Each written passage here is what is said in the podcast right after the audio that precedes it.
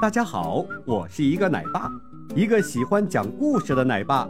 一个好的故事对孩子的影响弥足珍贵，孩子们会在故事里看见一个纯真的世界。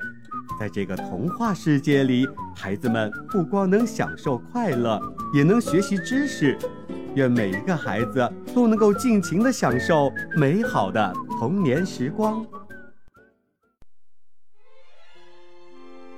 猫和老鼠。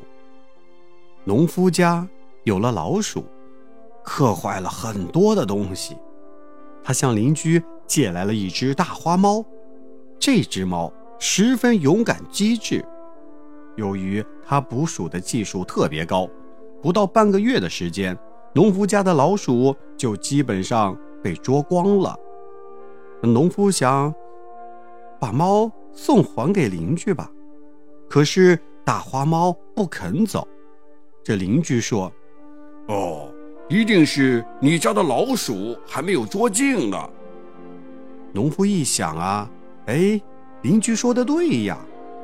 事实上，的确有一只狡猾的大灰鼠。还没有被大花猫捉住呢。这一天，大灰鼠饿极了，爬出洞来，准备找点食吃。可是，当它一出来，就被大花猫给发现了。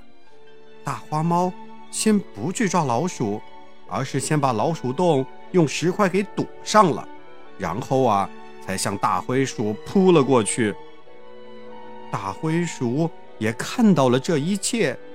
他早有准备，腾的一下子溜走了。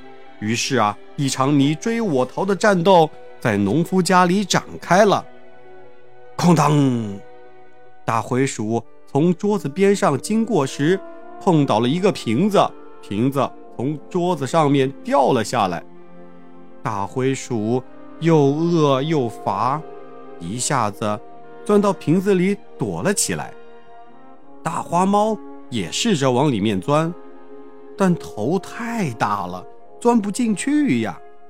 大花猫把胡须伸入瓶中去刺老鼠，老鼠啊接二连三的打了几个喷嚏，可就是不出来。大花猫灵机一动，用尾巴堵住了瓶口，随着瓶里的空气逐渐减少，大灰鼠也逐渐的有喘不过气。到最后被憋死了，大花猫终于消灭了最后一个狡猾的敌人。小朋友们，你们看，大灰鼠再怎么狡猾，但它还是被勇敢机智的猫给消灭了。这个故事生动地告诉了我们，要想战胜狡猾的敌人，就得有过人的智慧。